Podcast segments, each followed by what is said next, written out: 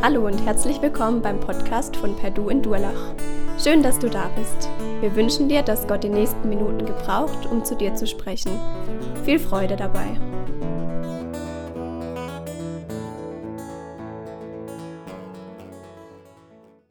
Vor bisschen mehr als acht Jahren, ziemlich genau, bisschen mehr als acht Jahren, ähm, war ich hier auch in dem Gottesdienstraum, hier in dem Saal und der Saal war sehr gefüllt. Ich kann mich noch ziemlich genau an den Abend erinnern. Ich weiß noch, ähm, es war ein Sonntagabend im Sommer. Es, neben mir saß der Josia Grauer, ein Freund von mir. Und ähm, ja, an dem Abend war wirklich hier voll. Es war sogar so voll, dass früher war noch die Bühne anders, aber dass sogar Leute hier auf der Bühne saßen. Und es war richtig gute Stimmung an dem Abend. Und an dem Abend wurde uns ein Götze zum Held. Nicht nur für uns, sondern für ganz Deutschland, weil jemand, manche sind vielleicht schon draufgekommen, Mario Götze, der Fußballer, hat im WM-Finale 2014 das entscheidende Tor für Deutschland geschossen. Deutschland wurde Fußballweltmeister und der Fußballer Mario Götze wurde zum Held. Und wir haben das WM-Finale hier mit vielen zusammen geschaut. Und ich denke mal, die meisten haben davon mitbekommen. Und heute soll es genau um die zwei Dinge gehen, um Götzen, also nicht um Mario Götze, aber um Götzen und um einen Held. Wie vorhin der Thomas schon gesagt hat, wir sind gerade in der Themenreihe über den Held Gideon. Und die Geschichte von dem Held Gideon, die steht im Buch Richter. Und wegen dem hat uns Jonathan Egger vor zwei Wochen mit hineingenommen in das Buch Richter, in die Zeit der Richter. Es war nämlich so, das Volk Israel war 40 Jahre unterwegs in der Wüste, ist jetzt im verheißenen Land angekommen, in Kanaan. Und sie sind dort, aber es ist nicht alles gut, sondern ganz im Gegenteil, in der Zeit herrscht relativ viel Chaos. Und warum herrscht viel Chaos? Weil jeder das tut, was er für richtig hält. Und in das Chaos, in die Zeit hinein schickt Gott, beruft er immer wieder einzelne Menschen. Und diese Menschen sollen das Volk anleiten und wieder Ordnung reinbringen. Und diese Menschen, die Gott beruft, nennt man Richter und einer davon ist der Gideon. Und der Gideon wird in eine besonders chaotische Zeit reinberufen, wo für das Volk Israel ziemlich schlimm war. Warum? Sie sind schon sieben Jahre, werden sie arg unterdrückt von den Medianitern. Die fallen immer wieder ein, rauben sie aus. Und in das Chaos rein beruft Gott den Gideon. Und da haben wir von letzter Woche vom Immanuel Grauer gehört, er hat uns beschrieben, wie, und wir haben es uns im Text angeschaut, wie Gott einen Engel sendet und selbst so zu Gideon kommt, in Beruf. Der Gideon ist ein ziemlich ängstlicher Mann, wie wir letztes Mal gesehen haben. Er versteckt sich auch, auch berechtigt, würde ich sagen, von den Midianitern, hat Angst. Und ja, sorry, genau, also er kommt zu ihm und Gott sagt zu dem Gideon, hey, unter deiner Führung werde ich das Volk Israel von den Midianitern befreien. Und der Gideon sagt, hey, ich passe da gar nicht dazu, redet mit Gott und will ein Zeichen haben. Und Gott gibt ihm das Zeichen durch den Engel. Der Gideon legt Essen auf einen Felsen und der Engel berührt den Fels mit einem Stab und auf einmal kommt Feuer aus dem Fels und verzehrt das komplette Essen. Und dann die Verse wurden ausgelassen letztes Mal im Text. Dann steht in Vers 22, in Richter 6, Vers 22 steht, nun hatte Gideon keinen Zweifel mehr. Also es steht, er bekommt das Zeichen und er war vorher komplett verängstigt, hat sich nicht zugetraut und dann steht, nun hatte Gideon keinen Zweifel mehr. Er bekommt also Mut. Und was er dann noch macht, in, Vers, in dem Vers, bevor unser Text beginnt, steht, er baut an der Stelle, wo das Zeichen bekommen hat, ein Altar für Gott. Er lobt Gott, indem man ein Altar baut. Und dann kommt unser Text und ich möchte in so drei Gedanken durch unseren Text gehen. Ähm, das Thema ist Mut im Dunkeln und der erste Punkt, bekenne dich zu Gott. Wir sehen nämlich, ah, was ich noch interessant fand, es steht, also es ist nicht lange Zeit vergangen, bis jetzt unser Text kommt, sondern unser Text beginnt in der folgenden Nacht. Also unmittelbar nachdem Gideon das Zeichen bekommen hat, geht unsere Geschichte los. In der folgenden Nacht spricht Gott zu ihm und er sagt, Nimm den siebenjährigen Stier deines Vaters, das zweitbeste Tier aus der Herde, reiß den Altar Baals nieder, der deinem Gott gehört, und hau den Pfahl der Göttin Aschera um, der dort steht. Also nochmal zur Vorgeschichte. Gideon hat Angst Und Gott gibt ihm ein Zeichen und jetzt fordert er von Gideon Zeichen. Gott bekennt sich zu Gideon und jetzt fordert er Gideon auf, dass er sich zu Gott bekennt.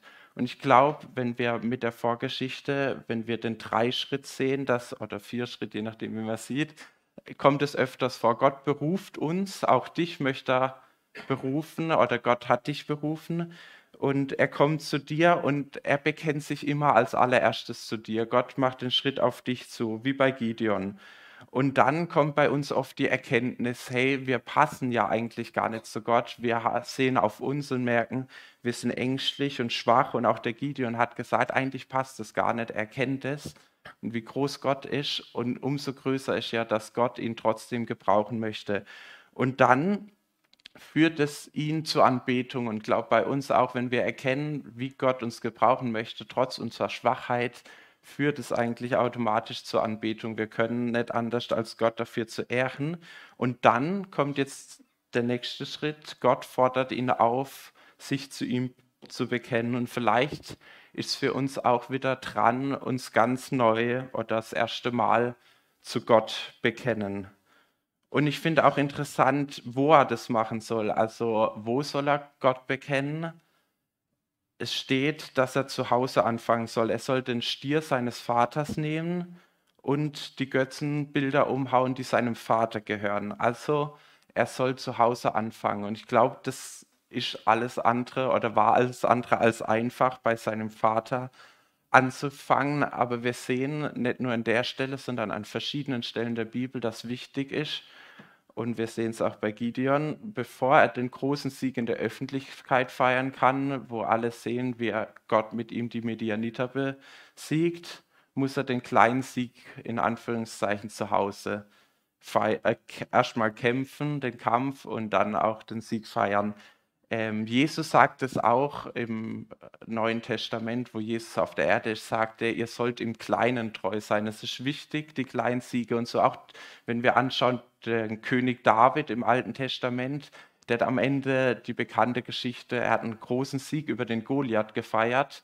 Er durfte es in der Öffentlichkeit feiern mit Gottes Hilfe, aber vorher musste er im Verborgenen seinen Dienst treu tun, er musste die Schafe hüten und es war bestimmt auch nicht einfach. Es steht, er musste sie gegen Bären und Löwen verteidigen. Also es war nicht einfach, würde ich sagen, aber es war wichtig, erst im Kleinen und dann im Großen.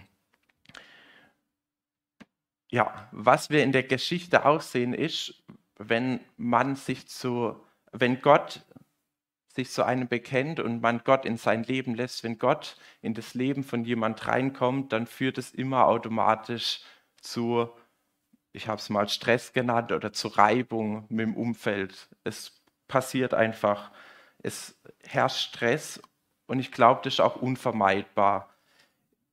Im Neuen Testament der Paulus, ein Prediger, der beschreibt es, dass die menschliche Natur, es wird oft mit Fleisch bezeichnet, gegen den Geist Gottes kämpft. Die sind Gegner.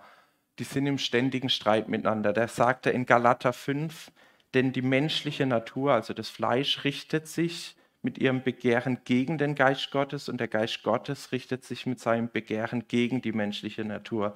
Die beiden liegen im Streit miteinander und jede Seite will verhindern, dass ihr das tut, wozu die andere Seite euch drängt.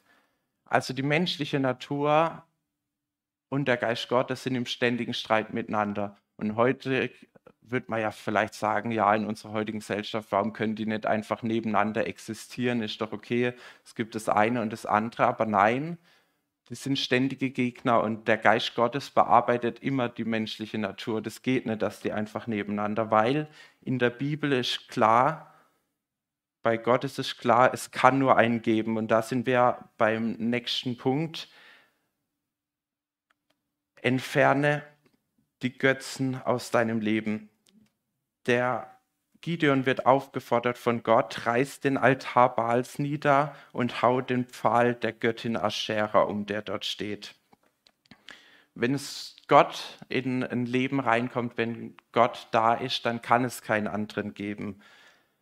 Baal und Aschera, beides Götzen, also andere Götter, müssen raus, bevor Israel von den Midianitern befreit werden kann.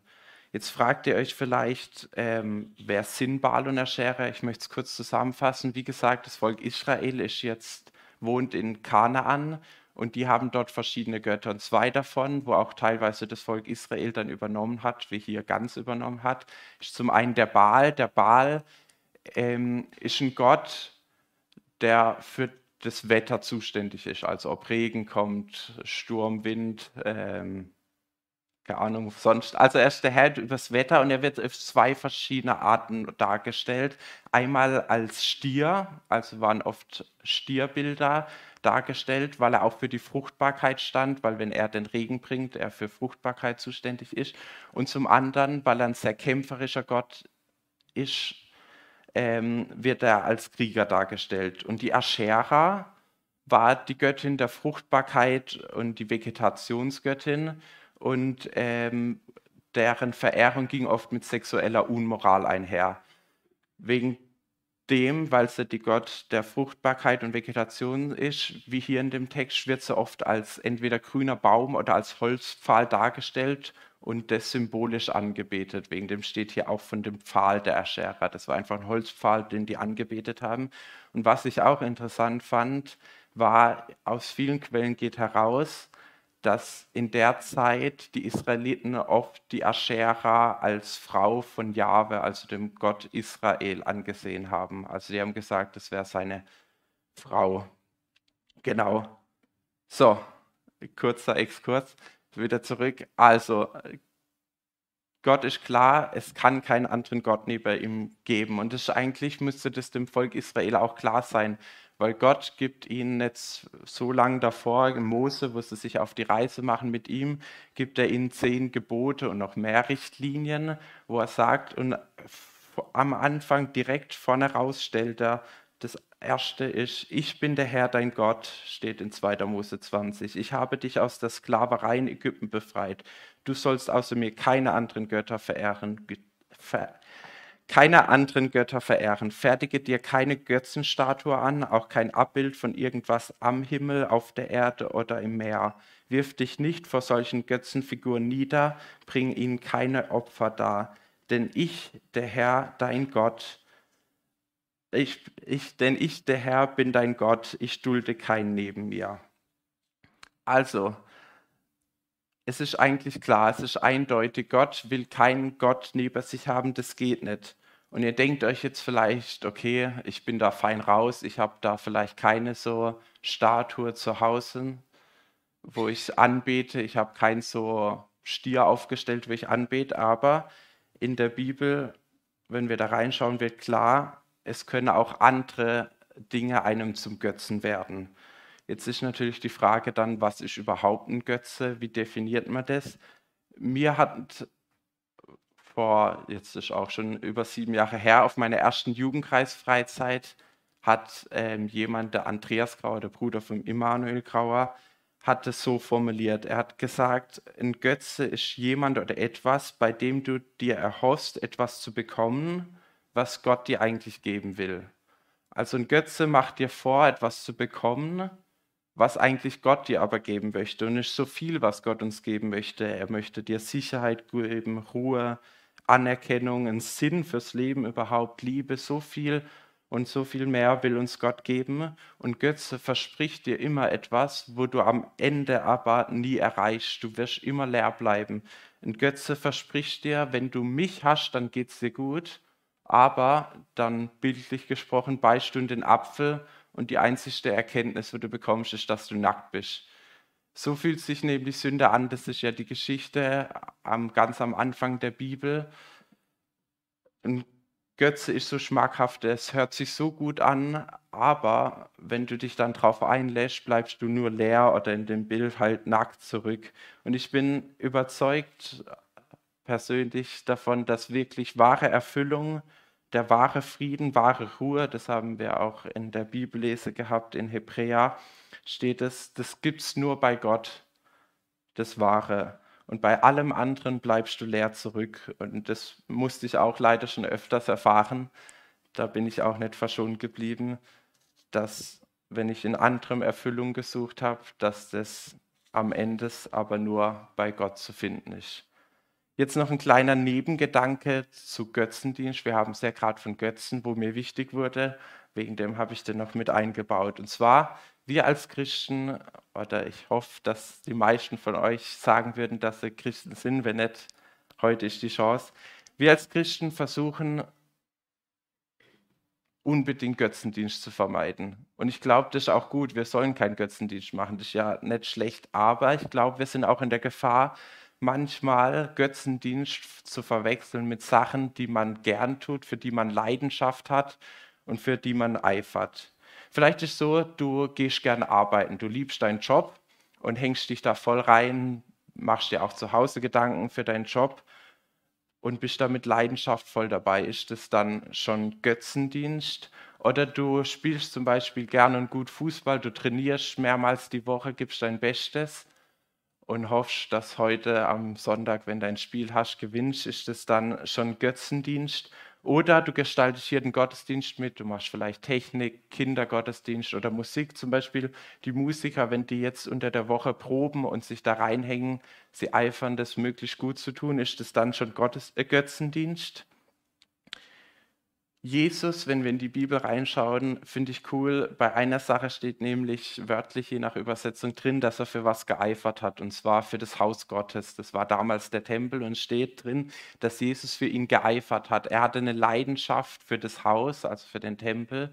Und er ist zum Beispiel einmal zu Besuch sozusagen im Tempel drinne und dort schwingt er dann eine Peitsche und treibt die Leute aus, weil es ihm nicht gefällt weil die Unrecht tun. Es steht drin, er ist mit Leidenschaft dabei. Und ich glaube, wir dürfen auch mit Leidenschaft unsere Sachen machen. Wir dürfen da auch für Aufgaben eifern. Und ich glaube, eine Aufgabe gut zu erledigen, ist kein Götzendienst, sondern Gottesdienst. Du darfst dich freuen, wenn heute dein Verein gewinnt, weil du gut trainiert hast und ähm, darfst dich daran freuen natürlich, wenn es überhand nimmt und der Fußball dein ganzes Leben einnimmt und Gott nur noch ein guter Mann ist, dann bist du übers Ziel hinausgeschossen. Genauso, wenn du Musik machst zum Beispiel und dich gut vorbereitest, aber dann so dich vorbereitest, dass du nur noch guckst, dass ein perfekter Vortrag ist und dabei Gott vergisst, dem du eigentlich singst, dann bist du auch darüber hinaus. Aber ein Ziel anzuvisieren, also ein gottgegebenes Ziel zu verfolgen und leidenschaftlich danach zu eifern, ist Gottesdienst. Wenn du aber das richtige Ziel mit den falschen Mitteln verfolgst, dann ist Götzendienst. Noch dazu ein Beispiel. In der Bibel werden wir zu aufgefordert, gastfreundlich zu sein. Und wenn man Gastfreundschaft übt, das heißt, wenn ihr zum Beispiel heute Mittag jemand einladen tut, wenn ihr dem ein gutes Essen zubereitet, den, dem dient, dann freut sich Gott, dann ist das ein Gottesdienst. Wenn ihr aber nur jemand einladet heute in der Gemeinde, damit die anderen sehen, wow, ist das ein cooler Christ, der ladet heute jemand ein, vielleicht gerade den, der nicht so beliebt ist und alle zu euch aufschauen und du nur aufhörst, damit du gesehen wirst, dann kann das zum Götzendienst werden, weil es dir nicht mehr um Gott geht und ihm zu dienen, sondern um dem Götzen, dem Ansehen zu dienen. Zurück nach dem kurzen oder auch ein bisschen längeren Nebengedanke. Gott sagt, es kann nur einen Gott geben. Und es, es gibt auch nicht nur Bibelstellen, wo das mit Götzenstatuen, sondern auch mit anderen Sachen, die dir zu Götzen werden können, gibt. Also es gibt auch dafür Bibelstellen, zum Beispiel die bekannte, dass man Gott nicht dienen kann und dem Mammon. Also der Mammon steht für Geld oder Reichtum. Du kannst nicht dem dienen und Gott. Genauso sagt Paulus in Galater 1, wenn ich noch Menschen gefallen wollte, wäre ich nicht ein Diener Christi. Also da geht es ums Ansehen. Hey, wenn ich Gott gefallen möchte, kann ich nicht auch gleichzeitig den, nur den Menschen gefallen wollen. Das geht nicht. Ich kann nicht nach dem Ansehen der Menschen trachten und gleichzeitig nach dem Ansehen von Gott. Das passt nicht. Man kann nur von einem, der Paulus sagt, der Diener sein oder einem der Herr sein. Es werden verschiedene Sachen benutzt. Wenn Gott mein Herr ist über mein Leben, dann kann nicht noch was anderes, kann ich nicht noch was anderem dienen. Und es wird auch immer von mir gesprochen. In 1. Korinther 6 fand ich noch eine schöne Stelle, wo das schön zusammenfasst. Da schreibt auch wieder der Paulus, der Prediger im Neuen Testament, sagt, was haben denn Gottes Gerechtigkeit und die Gesetzlosigkeit dieser Welt miteinander zu tun? Was haben Licht und Finsternis gemeinsam? Wie passen Christus und der Teufel zusammen? Oder was verbindet einen Glaubenden mit einem Menschen, der von Gott nichts wissen will? Was haben Götzenfiguren im Tempel Gottes zu suchen? Vergesst nicht, wir selbst sind der Tempel des lebendigen Gottes. So hat Gott gesagt, ich will mitten unter ihnen leben, ich will ihr Gott sein und sie sollen mein Volk sein. Also, Paulus sagt, wir sind mittlerweile der Tempel Gottes, wir sind sein lebendiger Baustein und auch in unserem Tempel, in uns drinne, kann es nicht sein, dass es noch einen anderen Götzen gibt neben Gott. Es passt nicht, so wie Licht, das Licht nicht zur Finsternis passt, so passt es nicht. Und auch wieder finde ich interessant den Gedanke, dass man es bei sich anfangen soll. So wie Gideon, der erst bei seinem Vater bezeugen sollte, bei sich zu Hause sollen wir auch anfangen, bei uns zu Hause aufräumen. Ganz persönlich in meinem Tempel, in mir drin, aber auch in meiner Familie, in meinem Umfeld. Und dann sind wir zum Dienst bereit. So ist es auch im Neuen Testament, wenn es um die Ältesten geht und die Gemeindevorstände erst bei sich aufräumen, dann ist man die, beim, zum Dienst bereit. Und auch in anderen Stellen, die lese ich jetzt euch nicht vor. In Hiob zum Beispiel und 1. Mose steht es.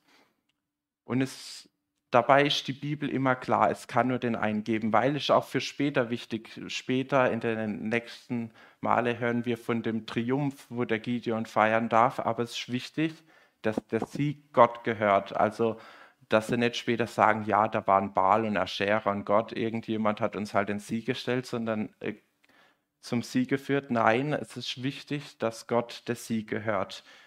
Und was ich auch noch interessant finde, da kommen dann die nächsten Verse, wenn wir nach dem Text nächstes Mal weiterlesen. Dann, nachdem das Böse beseitigt ist, dann kommt der Geist Gottes über Gideon. Also nachdem das Böse beseitigt wurde und zerstört wurde. Und bei dem Zerstörerauftrag finde ich auch noch sehr interessant, wenn wir die Namensbedeutung von Gideon anschauen. Gideon bedeutet nämlich der Zerstörer. Und wenn wir da uns letzte Woche den Text anschauen, wo Gott den Gideon beruft, dann wirkt er nicht wie Zerstörer, da ist er eher ein Angsthase. Der hat vor Sachen Angst, versteckt sich und Gott gibt ihm aber schon die Identität des, des Zerstörers und er darf aus dieser Identität, die er schon hat, raushandeln. Der Zerstörer soll zerstören. Und das ist so cool, weil Gott den Gideon gebraucht in all seiner Schwachheit und glaubt, er möchte auch dich und mich gebrauchen, trotz unserer Schwachheit oder gerade in unserer Schwachheit. Und es ist so cool am Gideon zu sehen, dass er auch den Gideon gebrauchen kann, obwohl er so oft daneben greift. Wir sehen es dann auch noch später. Ja, Gott gebraucht ihn trotzdem. Aber Gideon soll nicht nur dabei stehen bleiben, die Götzen zu entfernen, das Böse zu zerstören, sondern, jetzt kommen wir schon zum dritten Gedanke, es ist dann auch wichtig, sein Leben ganz Gott zu weihen. In Vers 26 lesen wir direkt weiter, dann bau für mich den Herrn, dein Gott, ein Altar. Also er soll nicht nur das Böse beseitigen, das zerstören, sondern an der Stelle einen neuen Altar bauen. Da sind mir gleich die Bibelstellen, die Bibelstelle aus dem Neuen Testament von 1. Petrus 3 eingefallen, dass man sich abwenden soll vom Bösen, aber dabei bleibt es nicht, sondern und tue Gutes. Genauso steht es im Psalm auch, lass ab vom Bösen und tue Gutes. Also altes, neues Testament gleich.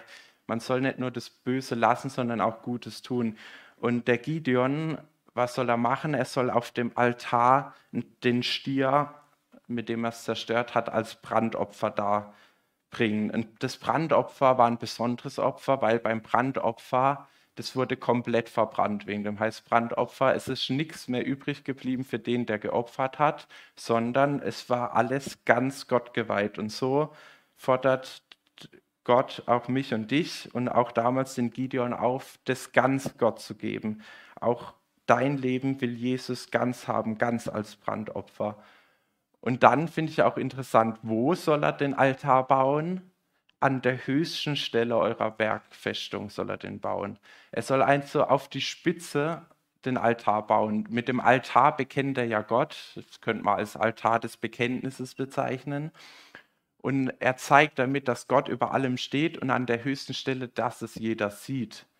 Und mit, er soll ja was Gutes machen, das gute Zeugnis sein. Und es wird im Neuen Testament auch oft mit Lichtsein verglichen. Also wir dürfen Licht sein, Gott bezeugen. Und da sagt Jesus auch, hey, wir sollen unser Licht, unser Zeugnis nicht unter den Scheffel stellen, sondern es soll sichtbar sein für alle. Wir sollen das nicht verstecken. Und eigentlich war das auch der Auftrag vom Volk Israel. Sie waren dazu berufen, Licht zu sein, für ihre Umgebung zu zeigen. Gott steht über allem. Und auch Jesus sagt zu uns, wir sollen Licht sein. Und eins ist klar, wenn Jesus was in dir, in deinem Leben verändert, dann fällt es auf und kann das nicht verborgen bleiben. So, jetzt haben wir lang gehört, was Gott Gideon aufträgt. Jetzt schauen wir rein, was Gideon macht. In Vers 27 steht, Gott nahm, äh, Gott, Gideon nahm zehn seiner Knechte mit und führte aus, was der Herr ihm befohlen hatte. Er tat es jedoch nicht am Tag, sondern in der Nacht, weil er Angst vor der Familie seines Vaters und vor den Männern der Stadt hatte. Der Gideon, wie wir sehen, führt den Auftrag aus, aber man sieht, es wird auch gesagt, dass er Angst hatte, weil man sieht es auch, er macht es nachts, er macht es aus Angst. Er begibt sich ja in eine große Gefahr, indem er das macht. Und wie wir sehen, die Angst war nicht unberechtigt. Also es ist nicht so, dass er gedacht hat, ja, ist halt nicht so schön, das zu machen am Tag über, wenn mich jeder sieht, sondern die Leute wollen ihn wirklich umbringen. Also es war eine berechtigte Angst, wo er hatte. Und wir haben vielleicht auch berechtigt oder unberechtigt Angst, Gott zu bekennen, aber Gott fordert uns auf, unser Leben ihm zu opfern, ihm zu dienen, auch wenn wir vielleicht Gefahren ausgesetzt sind und dabei Angst haben. Aber was ich finde, er führte das immerhin aus. Also er macht es in der Nacht, aber auf jeden Fall besser, als dass er es gar nicht macht. Und er hat sich auch nicht alleine getraut oder es alleine geschafft. Auf jeden Fall nimmt er sich zehn Leute mit. Und ich glaube, das darf uns auch ein Vorbild sein. In manchen Kämpfen, da schaffen wir es nicht allein. Oder es ist auf jeden Fall gut, wenn wir Leute mit hineinnehmen in, so viel verheißen für die Gemeinschaft unter Christen. Es liegt so viel Kraft da drin und wir dürfen andere Leute mit in unsere Kämpfe mit hineinnehmen. Und wie ist dann die Reaktion? Wir lesen in Vers 28, 29 gleich am nächsten Morgen, es fällt direkt auf, dass da was verändert ist und die Leute finden auch direkt raus, dass es Gideon war.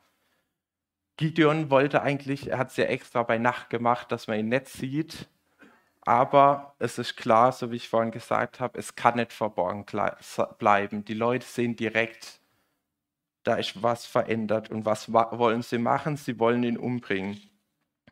Und so wie ich am Anfang gesagt habe, es kommt direkt Druck. Wer sich zu Gott bekennt, der bekommt direkt Druck.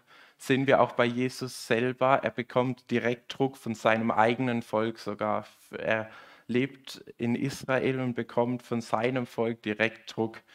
Und das ist, weil sie direkt erkennen, man denkt vielleicht, ja, vielleicht erkennt mein Umfeld nicht so, wenn sich was in mir drin verändert hat, wenn ich mich Gott, zu, zu Gott bekenne. Nein, wenn ich mich zu Gott bekenne, dann leuchtet es, dann sieht, sehen die das herum.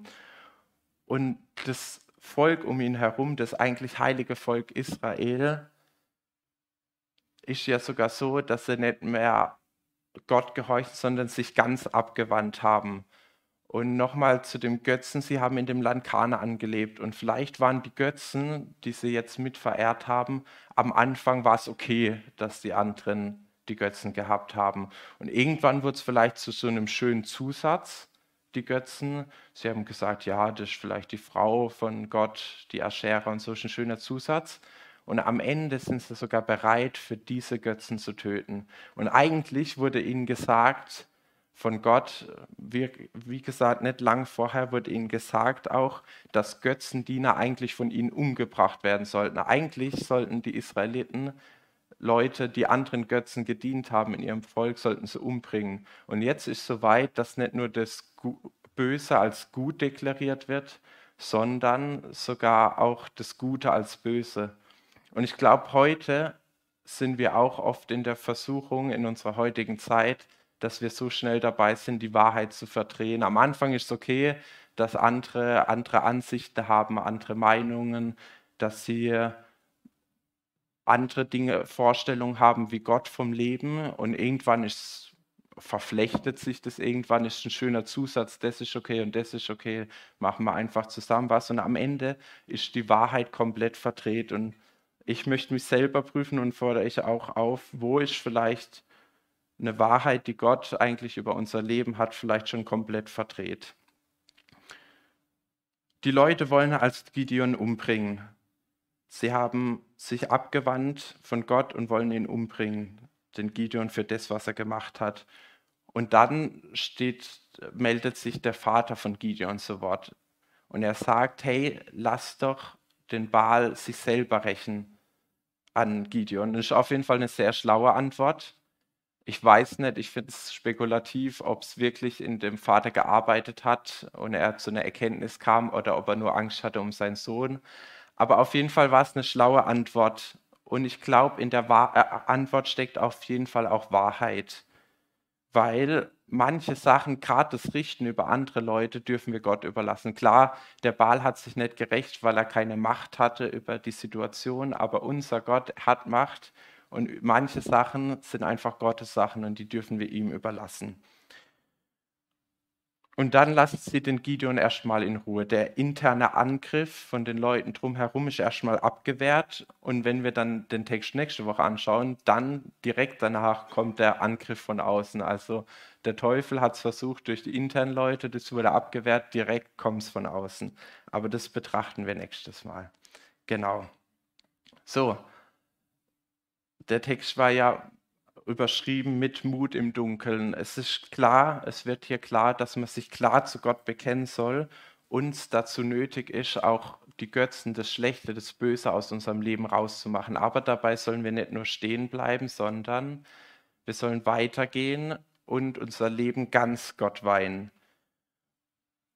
Und noch ein abschließender Gedanke, wo ich sehr schön fand, wo ich aber für den Schluss aufgehoben habe. Und zwar, unser Thema ist hier Mut im Dunkeln und ich will euch jetzt noch einen Mutmacher mitgeben. Und zwar der siebenjährige Stier, der geopfert werden sollte, also mit dem er es umreißt, der war ja der Anfang der Befreiung von Israel, also der hat es eingeleitet. Und wann ist der siebenjährige Stier geboren? Klar, vor sieben Jahren. Und wann hat die Unterdrückung durch die Medianiter angefangen?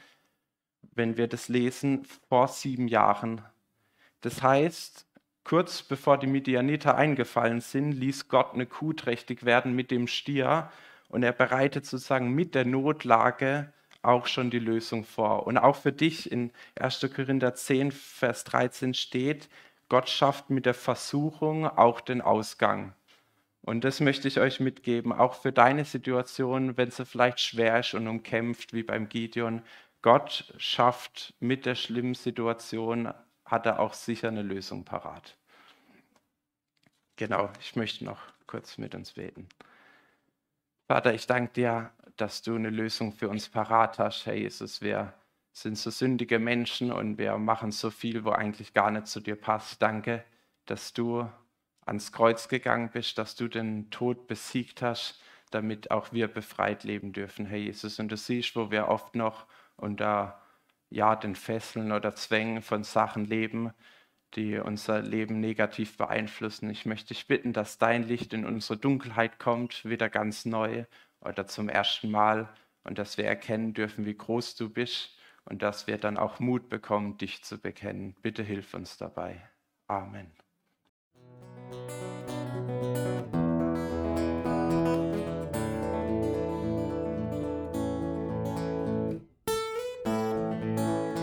Wir hoffen, der Podcast hat dir weitergeholfen. Falls du noch Fragen hast, besuche gerne unsere Homepage unter www.per-du.church. Hier findest du alle wichtigen Infos zur Gemeinde und zum Glauben. Tschüss und bis zum nächsten Mal.